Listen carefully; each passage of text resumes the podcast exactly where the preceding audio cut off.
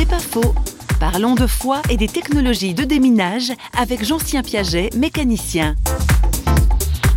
Pour moi, ce travail, c'est une façon concrète de, de, vivre ma foi. La foi que j'ai en Dieu. Je suis quelqu'un qui est assez introverti, ce qui fait que j'ai plus de mal à prendre la parole en public ou à faire des choses plus sociales. Par contre, euh, j'ai cette fibre mécanique et j'ai besoin d'avoir quelque chose de pratique à faire, avoir les mains sales, avoir, quand ça sent l'huile puis qu'il y a du bruit, enfin j'aime la mécanique. Et puis du coup, je me sens beaucoup plus à l'aise dans quelque chose de concret de, ce gabarit-là.